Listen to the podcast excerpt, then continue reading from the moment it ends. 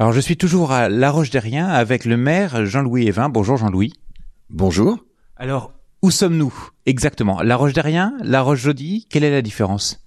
Donc vous êtes sur la commune déléguée de La Roche-Derrien, petite cité de caractère, qui s'est mariée avec deux communes du, patrimoine rural de Bretagne et une commune toute proche qui est Pommery de. Pour autant, euh, toutes les communes vivent ensemble et sont unies avec des mêmes projets touristiques, une même ambition économique et une même ambition solidaire et sociale.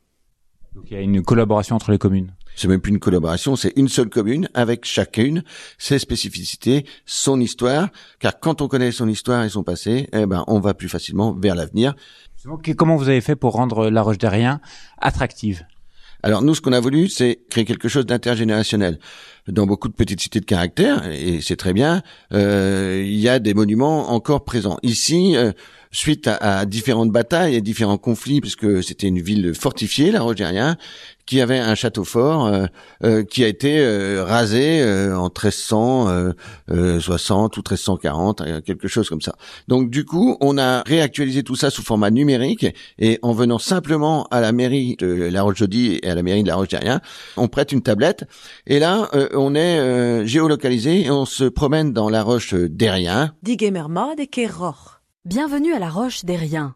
Cette cité doit son nom au comte d'Erien. On nous raconte euh, l'histoire de la Roche d'Erien, et puis on peut voir la Roche il y a 100 ans, et surtout la Roche comme elle était au médiéval, en réalité augmentée, euh, en, 3D, avec des jeux pour les enfants, avec euh, des quiz, avec les places fortes, le, le, patrimoine architectural et le patrimoine naturel aussi qu'on retrouve aussi sur, sur nos autres communes.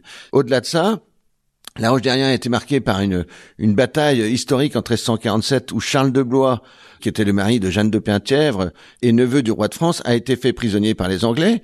Cette bataille est relatée en, son binaural, euh, en accès libre, euh, la journée, dans l'église, en face du vitrail où on voit Charles de Blois blessé euh, sur les hauteurs de, de la Roche derrien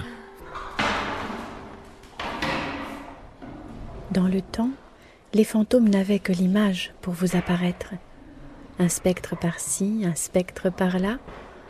Aujourd'hui, j'ai ton casque et le son binaural de l'agence du verbe. Faut venir à l'église et se plonger dans, la bataille de 1347 et faut venir à la mairie ou télécharger son appli, la partager avec son grand-père, sa grand-mère, etc., tout ce qu'on veut. Partager euh, des moments de convivialité, des moments touristiques, des moments architecturaux, c'est-à-dire une petite cité de caractère qui vit et qui va continuer à vivre longtemps.